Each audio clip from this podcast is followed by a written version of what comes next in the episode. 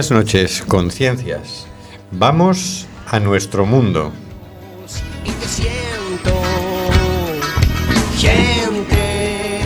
Estamos en Cuac FM en el programa Simplemente Gente, programa sobre la diversidad cultural en Coruña y sobre los derechos de las personas migrantes. Hoy miércoles 13 de marzo.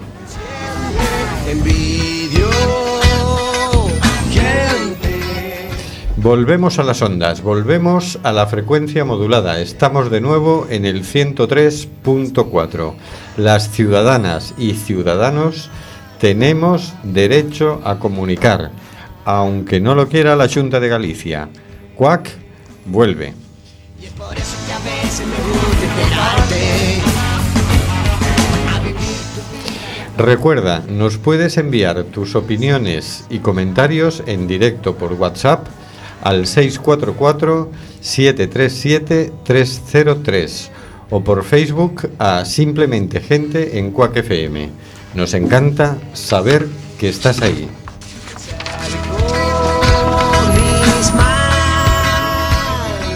Seguimos denunciando los vuelos de deportación de inmigrantes que realiza Europa por medio de las compañías Air Europa, Aeronova y Swifter. No vueles nunca con estas compañías.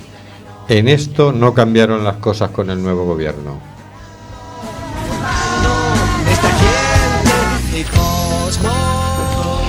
Tenemos en control al mago de las ondas, Carlos Reguera. Buenas noches, Carlos. Buenas noches, amigos, amigos. Vamos a otra bonita aventura. Más allá de las ondas tenemos al señor García. Buenas noches, señor García.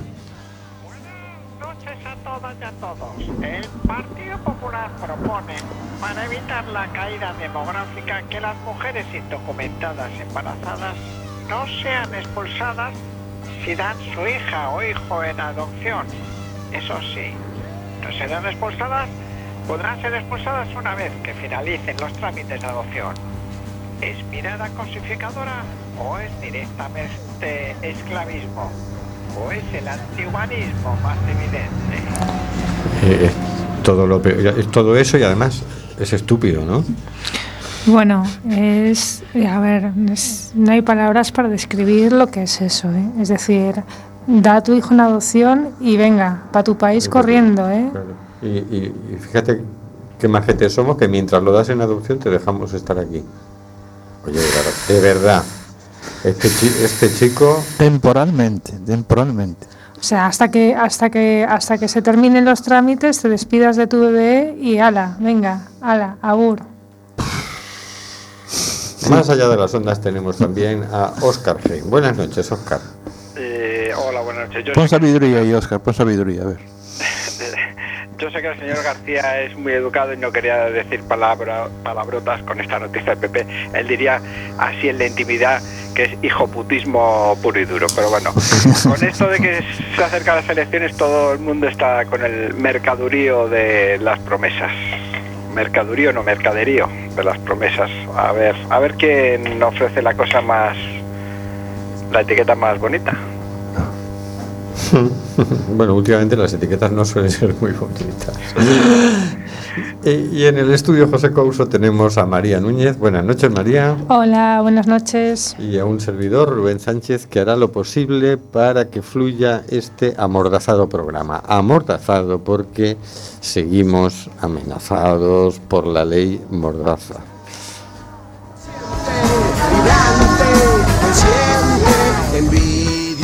Estamos en el programa Simplemente Gente en Cuac FM, emitiendo nuevamente por el 103.4 de la frecuencia modulada y vamos a hablar sobre la criminalización de organizaciones defensoras de los derechos humanos. El Tribunal de Apelación de Tánger ha archivado la investigación que acusaba a Elena Maleno de tráfico de personas por las llamadas de alerta de pateras en peligro en el mar. El barco Open Arms sigue sin poder salir de puerto por una argucia legu- leguleya del gobierno. Cuatro voluntarias estadounidenses han sido declaradas culpables por dejar agua y comida en una reserva natural protegida para evitar la muerte por deshidratación de las personas que cruzan el desierto de Arizona. Podríamos hacer una amplia lista de titulares que tienen en común una cosa, la solidaridad perseguida y castigada. No es algo que pase solo en un país o una región, pasa en todas partes. Se utiliza el Poder Judicial para impedir algo tan, tan básico como la solidaridad humana. Normalmente fuerzan las cosas porque, como de momento no está literalmente prohibida la solidaridad en general, si en algunos casos particularidades, particulares apelan a conceptos como contrabando, tráfico de personas, terrorismo, para acosar a personas o asociaciones simplemente solidarias. Pese a que es el Poder Judicial quien aplica el acoso, suele ser el Poder Ejecutivo, el Gobierno, quien lo inicia. El objetivo es hacer desaparecer de la opinión pública la información de las consecuencias de sus políticas.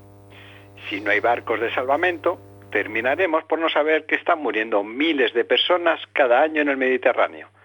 Si nadie se preocupa de los que cruzan el desierto de Arizona, no sabremos que hay personas inmigrantes muriendo en el desierto.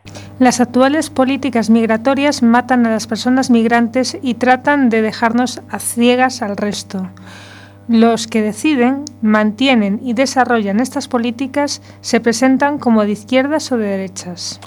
Luego nos presentan sus otras políticas como beneficiosas para el pueblo, pero siguen haciendo morir a miles de personas y lo hacen para no molestar a quienes hacen el gran negocio de militarizar la frontera y de vender armas a los países de tránsito a los que se financia para que impidan el paso de las personas migrantes. Miles de personas muertas para no molestar a los hombres de negocios. Preferimos no votarles, solidarizarnos con quien se revela contra la fatalidad y tener la conciencia muy tranquila.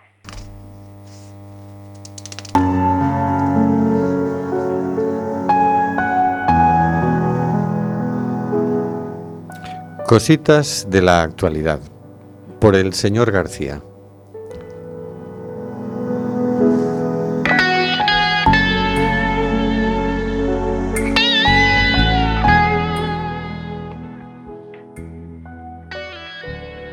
Esta semana traemos una noticia recogida de la página de noticias hispantv.com que nos informa de que Sudáfrica anuncia que degrada su embajada en Israel.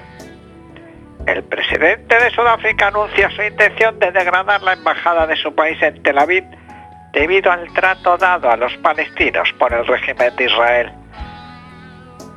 Tenemos claro nuestro apoyo para el logro de un Estado palestino, declaró el mandatario sudafricano Cyril Ramaphosa ante el Parlamento de dicha, de dicha nación según informan varios medios de comunicación locales, informaron el pasado viernes. En su comparecencia ante la Cámara Baja, Ramaphosa informó de que esta medida se aplica conforme a la resolución del Consejo Nacional Africano. Se contempla la conversión de la Embajada Sudafricana en Israel en una oficina de enlace debido a las continuas violaciones de los derechos de los palestinos por parte de Israel. Unas semanas después de que el presidente de Estados Unidos, Donald Trump, anunció el reconocimiento de Al-Quds, Jerusalén, como capital del régimen israelí y trasladar a la embajada estadounidense de Tel Aviv a la mencionada ciudad, el Congreso Nacional Africano, bajo la dirección del presidente Jacob Zuma aprobó una resolución para mostrar apoyo al pueblo oprimido de Palestina, enfatizando que la solución de dos estados es la única forma de salir de la crisis Israel, israelí-palestina. Bueno, pues es una buena noticia, ¿no? Si algo se mueve, el Consejo Nacional Africano haciendo frente a, a Israel con medidas diplomáticas. Ah, bueno, los abusos de Israel, no haciendo frente a Israel. Haciendo frente al, a, la, a la política de Trump, de, de dar todo apoyo al, al gobierno israelí y de y de seguir con la con el genocidio genocidio del, del pueblo palestino. Por lo menos hay hay hay voces discordantes. Porque hay, la verdad es que hay pocas que, que con este tema en concreto del traslado de las de las embajadas a Jerusalén, que primero fue Estados Unidos y luego hubo una pequeña cascada de traslados de gobiernos afines, pues por lo menos sigue habiendo voces que que dicen que, que cuidado, cuidado con lo que estamos haciendo y cuidado con lo que está pasando ahí, que esto no está en vías de, de- de solucionarse, sino todo lo contrario. Sí, sí, no, no asoma por ningún lado ninguna novedad positiva, ¿verdad?, en este conflicto. No, la verdad es que no. Son muchos años, son ella más de 50 y, y, bueno, parece que, incluso los pocos aliados que tenía fuertes dentro de, los países árabes también están dejando de lado a, los, a las instituciones y al pueblo palestino. Me estoy refiriendo a Arabia Saudí, que ya está negociando, o sea, estableciendo negocios con Israel. Claro, el negocio es el negocio. En fin, vamos a escuchar la canción Intifada de Escape.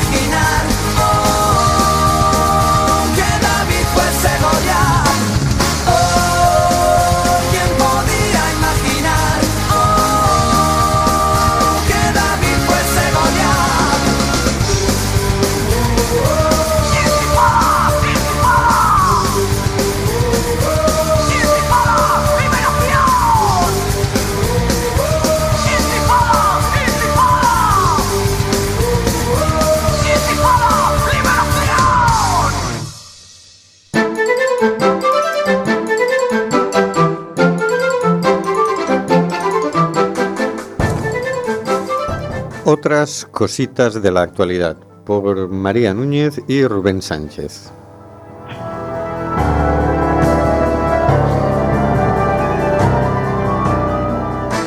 Condenadas por dejar garrafas de agua en el desierto para los migrantes que tratan de llegar a Estados Unidos. Noticia publicada por Iciar Gutiérrez en el diario.es el pasado 9 de marzo de 2019. Zaachila Orozco aún puede sentir el calor abrasador del desierto de Sonora al suroeste de Arizona en pleno verano. No entiendes lo que es el calor hasta que estás en el desierto en agosto a las 12 de la mañana. Es horrible, muy pesado, asegura. El 13 de agosto de 2017 las temperaturas rozaban los 40 grados. Junto a tres compañeras de la organización No Más Muertes, esta joven estadounidense entró en el refugio de vida silvestre de Cabeza Prieta, una zona remota y árida a lo largo de la frontera con México, donde muchas personas migrantes se juegan la vida para llegar a Estados Unidos. Por eso, no se lo pensaron dos veces. Aparcaron el coche, caminaron y dejaron a su paso garrafas de agua y latas de frijoles con el objetivo, defiende, de evitar que quienes atravesaran el desierto esos días calurosos murieran deshidratados. Orozco lleva varios litros en la mochila, también en sus manos.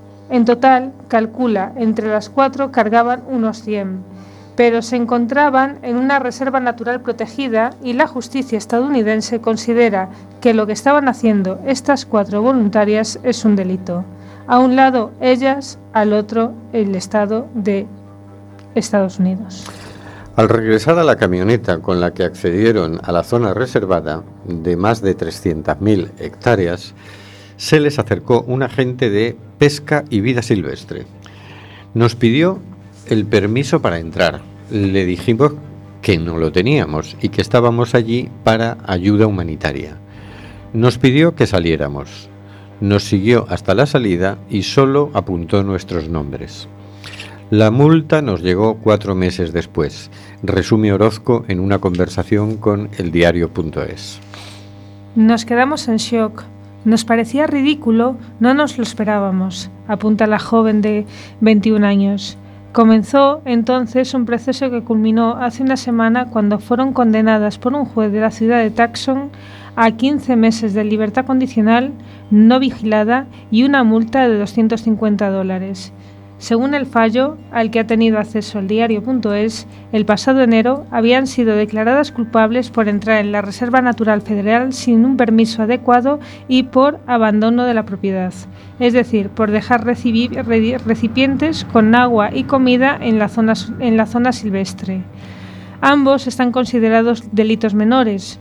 Una de sus compañeras, Natalie Hoffman, ha sido condenada además por conducir un vehículo motorizado dentro del refugio. Cuando escuchó las penas, Orozco cuenta que sintió cierto alivio. Las cuatro activistas se enfrentaban a hasta seis meses en una prisión federal y una multa de mayor cuantía. La sentencia fue mucho menos de lo que esperábamos y de lo que nos amenazaban. Lo que quería la Fiscalía era muy diferente, pedía más meses de libertad condicional y vigilada, relata. En todo momento la joven muestra una firme convicción de que estaba haciendo lo correcto. No he sentido temor. Yo no me sentía culpable de hacer algo que sé que no es malo. Nadie va a poder convencerme de que es justo que nos consideren culpables. La ayuda humanitaria nunca ha sido y nunca va a ser un crimen, insiste. Nos manda un mensaje eh, Nuria. Saludos a todas y todos. Aquí estoy una semana más. Bienvenida, Nuria. Tenemos algunos titulares más. Dale, María. Un rastreo de las ayudas sociales desmonta el discurso de que los inmigrantes tienen más facilidades de acceso que los españoles. La nueva Lesbos, Grecia trata de acelerar los traslados desde el campo de Samos, con 4.000 refugiados atrapados. Bruselas libera 140 millones a Marruecos para controlar sus fronteras sin hablar de derechos humanos y tras los polémicos acuerdos comerciales. Una nueva ola de leyes represivas convierte a las ONG en el enemigo para 50 gobiernos del mundo, según Amnistía Internacional. La Unión Africana quiere detener el plan de la UE de clasificar a los inmigrantes en centros en el norte de África. Hasta aquí las otras cositas de la actualidad y vamos con el derecho de vivir en paz de Víctor Jara.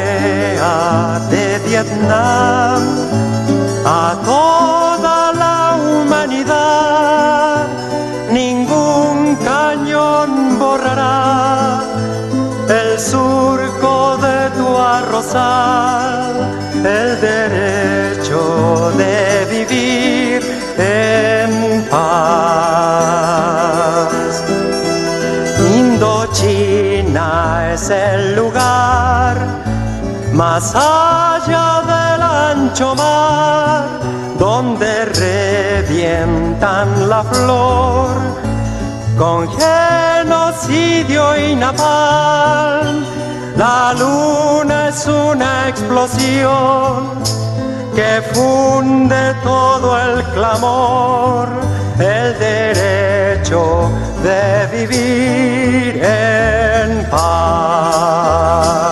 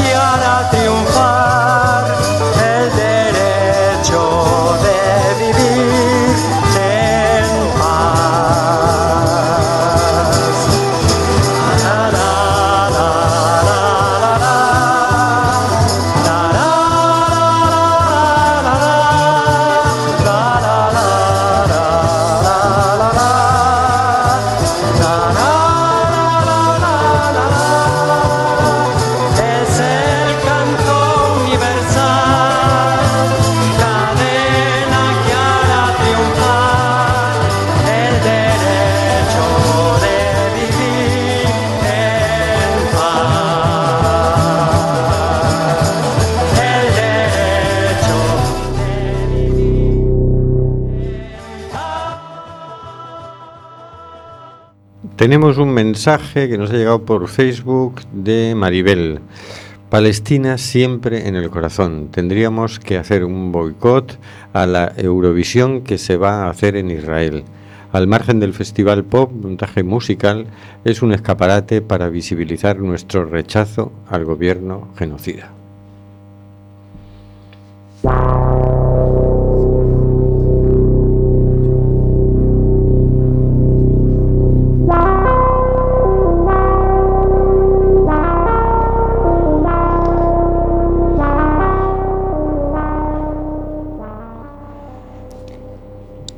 Bienvenidos a Abre los Ojos, el espacio dedicado a dar a conocer el cine más comprometido y reivindicativo. Un cine que nos invita a reflexionar abriéndonos los ojos a otras realidades. Un cine que ayuda a entender la diversidad de la humanidad y a despertar conciencias.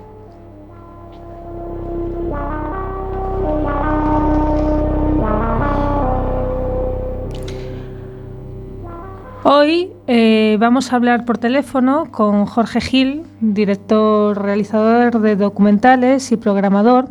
Él es el coordinador de un ciclo de cine, de un ciclo de cine documental gallego que se hace eh, de la Cátedra de Galicia América en el Centro de Galicia de Buenos Aires.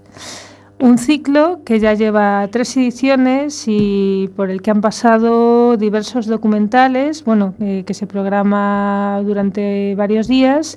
Y bueno, tenemos con nosotros en el programa a Jorge Gil. Buenas noches, Jorge. Eh, buenas noches, María, ¿qué tal? Muy bien, ¿y tú? Bien, aquí estamos de nuevo por Galicia. Estoy de vacaciones, vine por tres semanas, un poco más de tiempo. Eh, bueno, yo viví muchos años aquí en La Coruña y bueno, básicamente a estar con mi hijo y con amigos y bueno, y planificar el ciclo para este año, el tercer ciclo de cine documental gallego en Buenos Aires, que va desde los meses de agosto a diciembre. Muy bien, dime, ¿y, cuántos días dura exactamente? Eh, pasamos un una pieza audiovisual eh, documental al mes, son cinco meses eh, y va de agosto a, diciembre.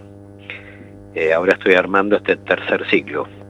¿Todas las películas que pasáis son recientes? no, hay, hay de todo, algunas sí, otras no. No, no, no, no necesariamente.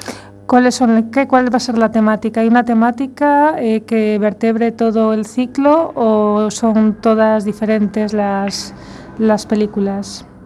Sí, no, eh, no hay una, una temática única eh, en este aspecto. Este año incluso como veníamos mm, incidiendo bastante en el tema de, de memoria histórica, este tercer ciclo quiero abrir un poco el espectro y van a entrar otro tipo de, documentales también. Eh, pero no, no tenemos una, temática definida, eh, ni, ni, seguimos a ciertos autores o directores. Un poco eh, lo que pretendemos dentro de este espacio, de este ciclo, que es en el marco de la Cátedra Galicia América, es poder hacer un espacio transversal, interdisciplinario, eh, entre ellos el audiovisual, y bueno, a mí me tocó coordinar la, parte de, documentales. Eh, te iba a preguntar que, en qué consiste exactamente, qué es la Cátedra Galicia América. Mira, la Cátedra Galicia América se crea en el 2016 eh, dentro del programa Lectura Mundi de la mm, Universidad de San Martín se creó eh, la cátedra, eh, que bueno, la preside, está dirigida por Manuel Rivas, eh, dentro de la dirección académica de investigación está Rui Farías, que es un doctor en historia, bueno, que se formó aquí en Galicia, y que reside allá y que es el investigador del Museo Gallego de la Inmigración en la República Argentina y Débora Campos, que es la directora ejecutiva. Concretamente, la cátedra es, eh, digamos, un ámbito de investigación y difusión de la cultura, la historia y de la realidad de Galicia.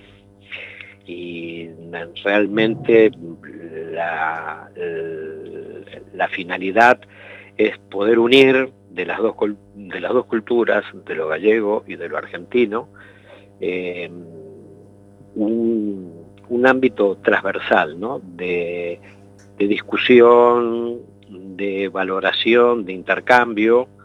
Eh, bueno, porque no, no, no olvidemos que del aporte que hizo Galicia en la cantidad de migrantes desde 1850 y pico hasta el 60 más o menos, que hasta cuando llega la inmigración gallega en Argentina, eh, es, fundamental. Así que es básicamente es eso, ¿no? Es eh, esa cuestión. Vale, mira, te quería preguntar, porque em, comentabas que este ciclo lo hacéis dentro del Centro Gallego de Buenos Aires, que al parecer es un, centro muy importante allí. Eh, centro Galicia, perdón. Sí, Centro Galicia, sí, Centro Galicia de Buenos Aires. Eh, ¿Cuál es la situación del centro ahora? O sea, eh, ¿cómo, ¿cómo se vertebra? ¿Cómo, ¿Cómo es la situación? ¿Sigue siendo tan importante? ¿Sigue teniendo el mismo peso que tenía?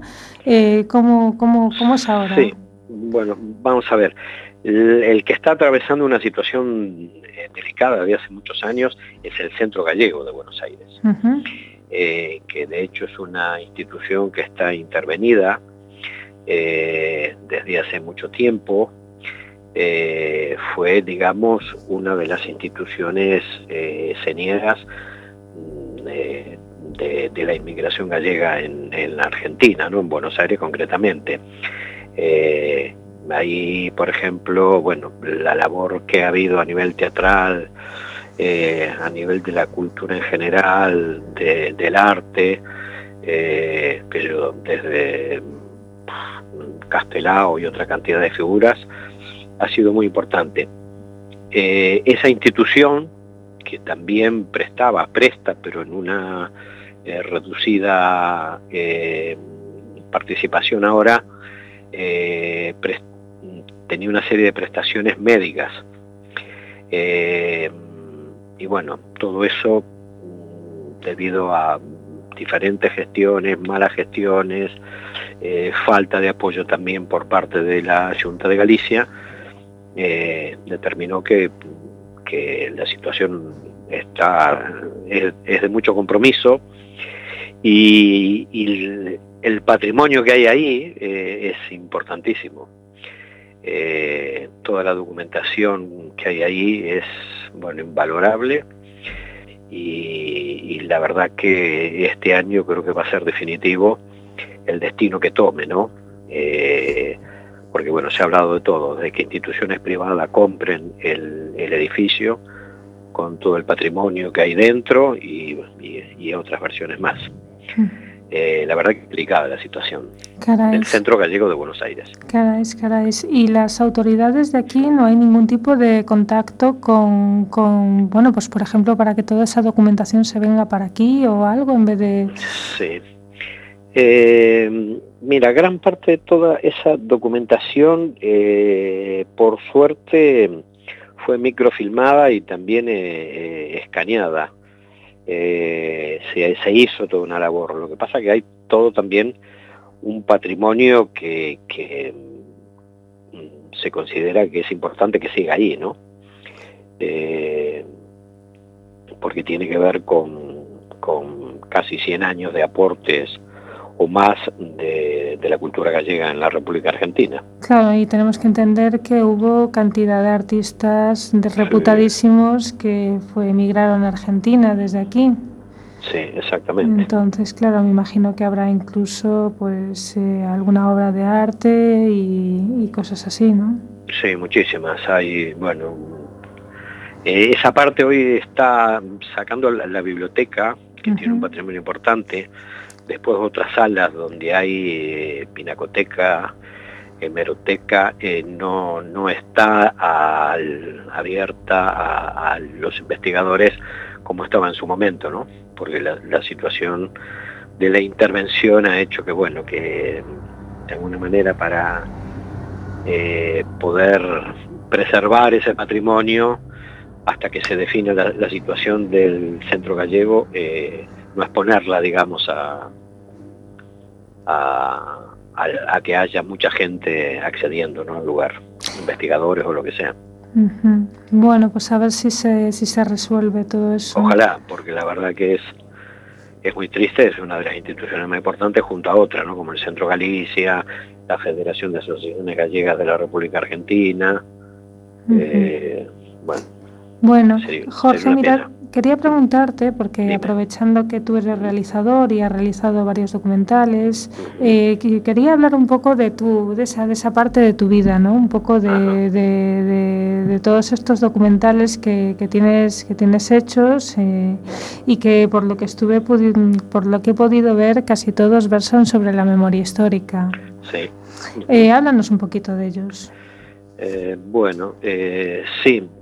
Los últimos trabajos que hice, que ya hace tiempo, porque luego yo me trasladé a Argentina eh, por cuestiones familiares y dejé de, producir, porque bueno, estuve afectado a otras cuestiones, eh, tienen que ver con, el, con, la recuperación de la memoria histórica eh, por una cuestión de poder preservar y rescatar del olvido eh, todo lo que pasó con, con el franquismo y con la represión del franquismo durante muchísimos años, ¿no? Así que bueno, y algunas de mis obras tienen, tienen que ver con eso, ¿no? Eh,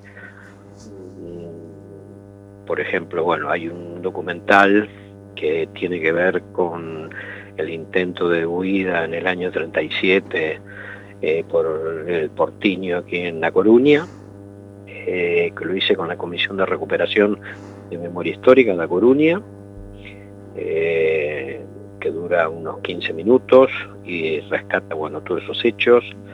Ah, Es un Eh, corto documental este. Sí, Y que, y Eh, que la verdad es que yo me, me sé- cuando me comentaste hoy sobre él, me quedé un Ajá, poco, ¿te acuerdas? Que me quedé un poco extrañada porque Sí. mira, mira que he ido muchas veces al Portín y nunca me había fijado en el, en el monumento que tú me comentaste que había y al parecer pues hubo unos hechos bastante dramáticos allí, eh, que, que, que murieron varias personas. Entonces me quedé muy, muy impresionada con, con un poco con la historia que me contaste. Se- el documental se llama Os Fuxidos do Portiño, ¿no? sí, o fugidos de, de- del Portiño, sí. Mm. Mira, mu- mucha gente, incluso de La Coruña, no, no conoce esa, esa escultura que hay ahí. Eh, y bueno, se inauguró en el 2000, 2012, 2013, no exactamente ahora eh, el, momento. Eh, y bueno, rescata, digamos, esos hechos están contados por un historiador que es Eliseo Fernández. eh, y bueno, eh, se puede conseguir copias porque la Comisión de Recuperación de Memoria Histórica que patrocinó ese trabajo eh, tuvo bastante divulgación en su momento. Y algunas de esas cuestiones también aparecen en otro documental que también hice que se llama Resplandor de Atochas. Claro, pero no comentaste eso, o sea, eh, ¿qué pasó exactamente? Ah, bueno, sí, eh, se, se organizó una, un, un intento de, de huida desde el Portiño eh, hacia Asturias, eh, de muchos militantes y gente que, bueno, que estaba eh, bastante significada con, con la República y seguramente que iban a ser víctimas de la represión, de hecho lo fueron. ¿Y cuánta gente? ¿De Eh, cuánta gente estamos hablando, más o menos? Eh, sí, estamos hablando aproximadamente de casi unas 100 personas. Caray. Sí, de mucha gente. Y bueno, aparentemente hubo un chivatazo, eh, una delación.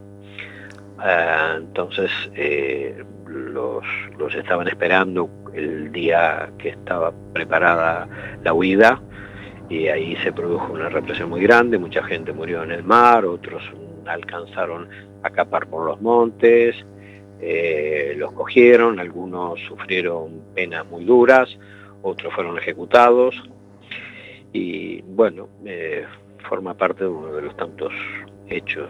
Episodios negros, ¿no? Exactamente. Claro. Fue, fue, fue tremendo eso. Caray, yo no sabía, no, la verdad es que no tenía ni idea, y aparte tanta gente. Eh, y lo que comentabas ahora, tienes otro que se llama O Resplandor de las Atochas, eh, ¿también es un corto documental? Sí, el resplandor de las atochas eh, dura más, dura unos 45 minutos aproximadamente y tiene que ver específicamente con, con la represión que sufrió el movimiento anarquista en, en Galicia fundamentalmente en La Coruña, donde había gran parte de la dirección en ese momento, ¿no? Y tiene que ver con esos hechos. Es todo un, un camino, digamos, que se hace a través de la ciudad, con espacios de la memoria, lugares de la memoria, lugares relacionados con la represión. Eh, y también estuvo, participó, por supuesto, la Comisión de Recuperación de Memoria Histórica. También colaboraron distintos historiadores, entre ellos también, por supuesto, Eliseo Fernández, eh, porque se especializó muchísimo en esos temas de- del movimiento anarquista y de la represión que sufrió en, en Galicia. Y bueno, después vienen otros dos más posteriores a esos. Uno es O Tempo da Memoria, que es sobre la vida eh, de eh, Galloso y Giovanni, dos líderes del Partido Comunista que fueron apresados en el año 48. Uno era el, el secretario Geraldo do Partido Comunista en Galicia y el otro el jefe del ejército guerrillero de Galicia, que era Giovanni. Y con él, con ellos dos también la represión que sufrieron todo un montón de gente relacionada con, con esa cuestión, ¿no? Eh, y el último luego que hice fue Ferrol 1936, que tiene que ver con, con lo que fue eh, la situación del golpe en Ferrol en el 36 y la represión posterior que, que sufrió la Ferrolterra, ¿no?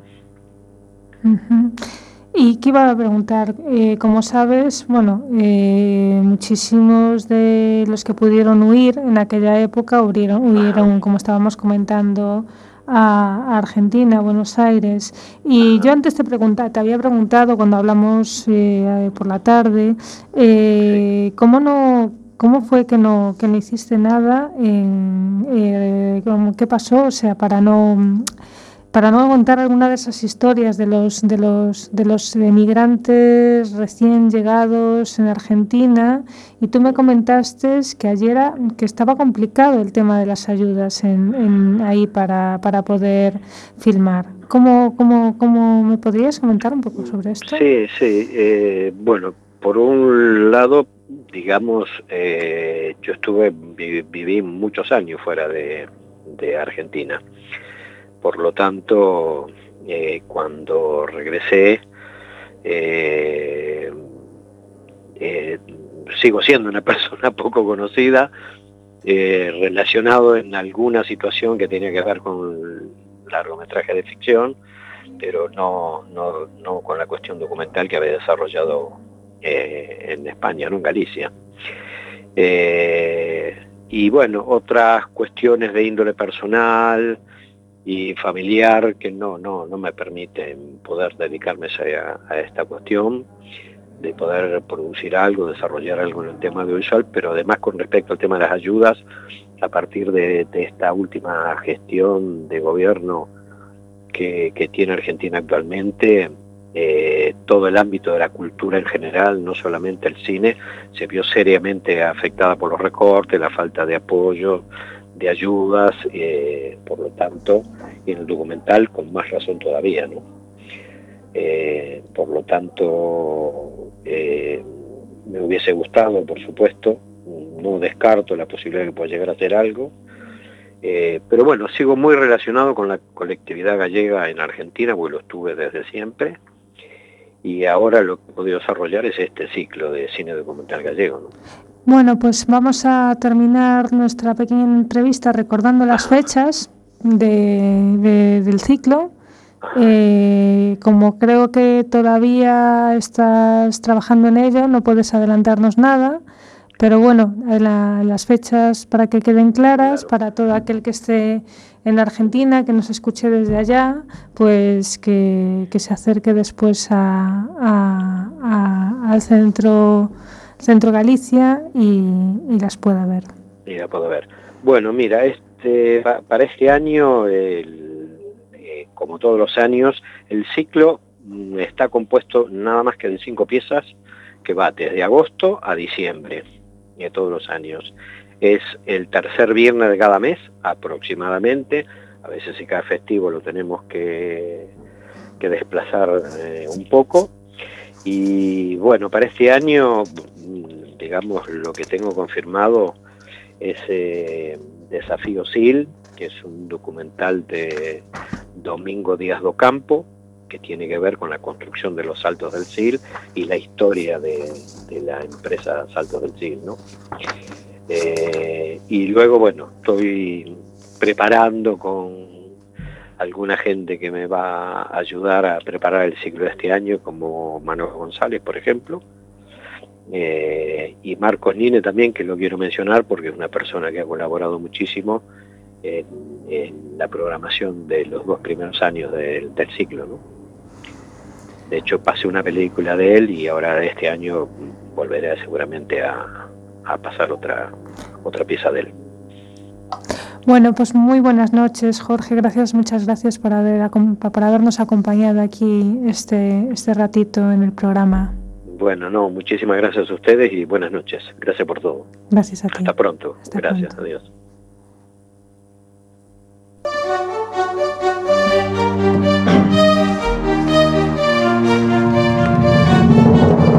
Nos hemos enamorado de una palabra, la más hermosa de todas, la única que describe algo que no hay, paz. Nos hemos enamorado de una idea, la única que cuenta de verdad, llevar la paz y la no violencia por el mundo. Y lo estamos haciendo, con la mayor marcha mundial que la humanidad haya conocido jamás. La marcha por la paz y la no violencia. Un recorrido que pasará por más de 100 países. A Coruña, unanimidad contra las armas nucleares. El Pleno Municipal de A Coruña aprobó una moción instando al Gobierno de España a firmar y ratificar el Tratado de Prohibición de Armas Nucleares. 300 escolares formaron un símbolo humano de la paz ante el ayuntamiento. Fue presentada conjuntamente por BNG y Marea Atlántica y respaldada por los votos de PP y PSOE.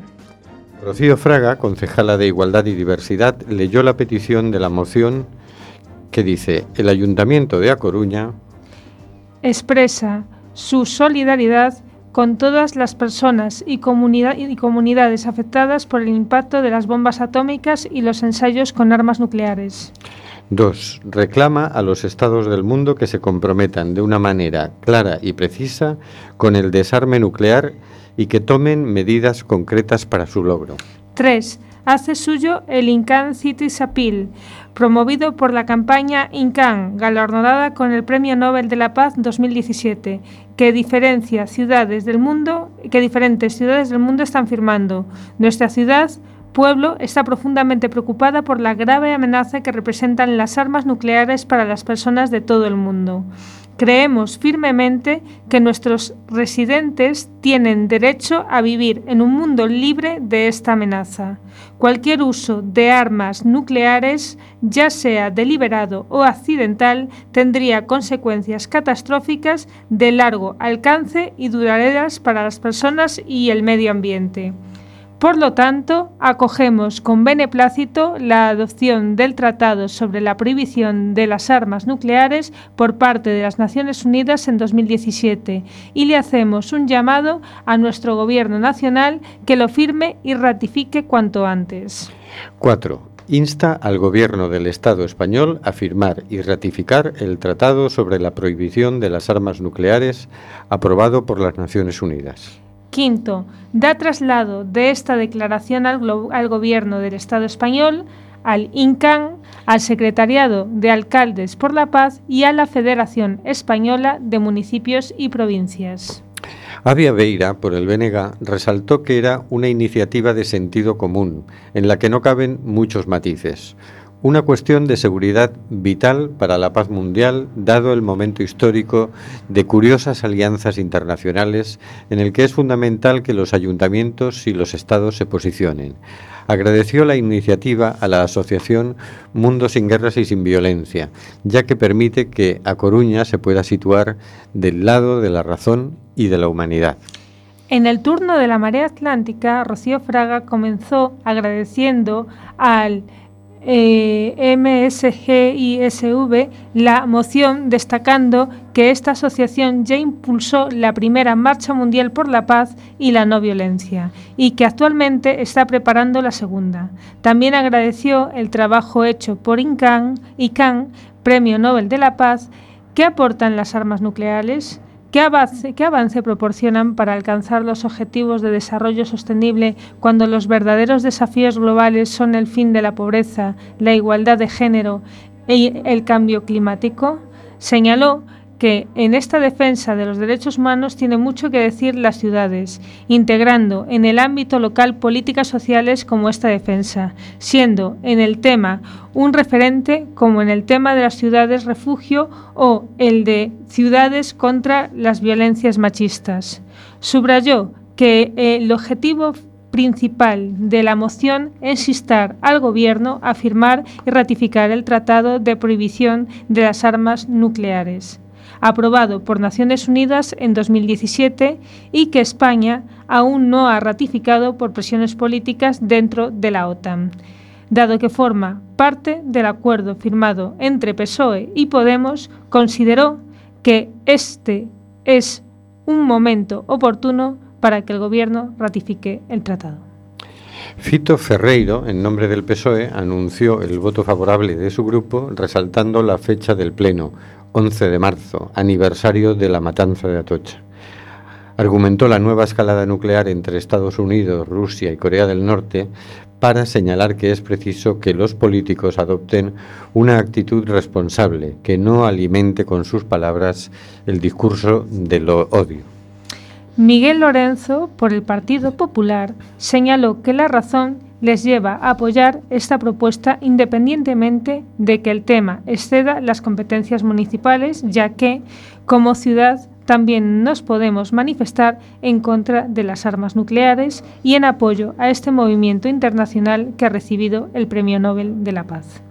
Rescató que Pese a ser un avance en el sentido del Tratado de No Proliferación de Armas Nucleares, el TEPAN no contiene medidas punitivas, pero que es un paso en el avance hacia una sociedad libre, una sociedad de derechos humanos que tiene que dejar atrás las armas nucleares. Anunció el voto a favor de la moción, animando a las personas que la han presentado en nuestra ciudad a que sigan trabajando por la paz para que en un futuro no lejano consigamos, entre otros, un mundo sin armas nucleares. Se procedió a la votación y la moción fue aprobada por unanimidad. Unanimidad que constituye una respuesta positiva al llamado hecho en la mañana del día del Pleno en la misma plaza del Ayuntamiento por 300 escolares de los centros educativos Grande Obra de Atocha, Ciudad de Bella y Zalaeta en la que declararon su compromiso ético de acabar con el dolor y el sufrimiento y expresaron su necesidad de un mundo en paz.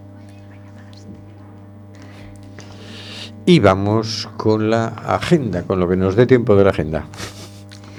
Eh, faladoiro os dereitos humanos, os dereitos das mulleres. Día 14 de marzo, hora 19 horas. Lugar para ninfo da Universidade da Coruña. Desafíos nas loitas feministas do século XXI, con Marcela Lagarde.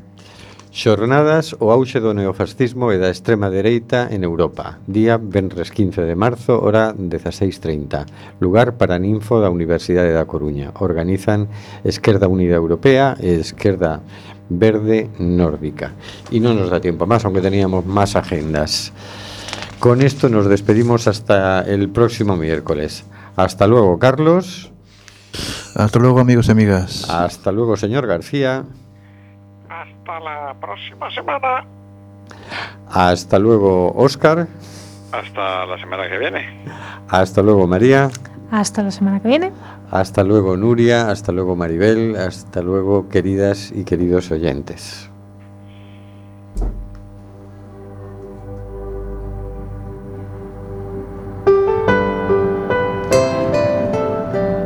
Está muriendo gente en el Mediterráneo.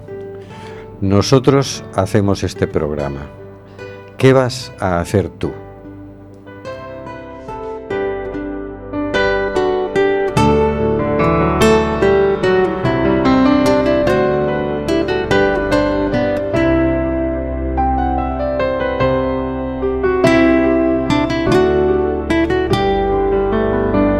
De Amazonas nos llega el suspiro que alimenta al hijo que vive en Chalpí. Y en Namibia se escucha el ronquido, inquieto y dormido, del nevado del Ruiz. Mientras que hoy la pampa abraza Berlín. Coliseo despierta New York. Chacareras bebiendo de un soledad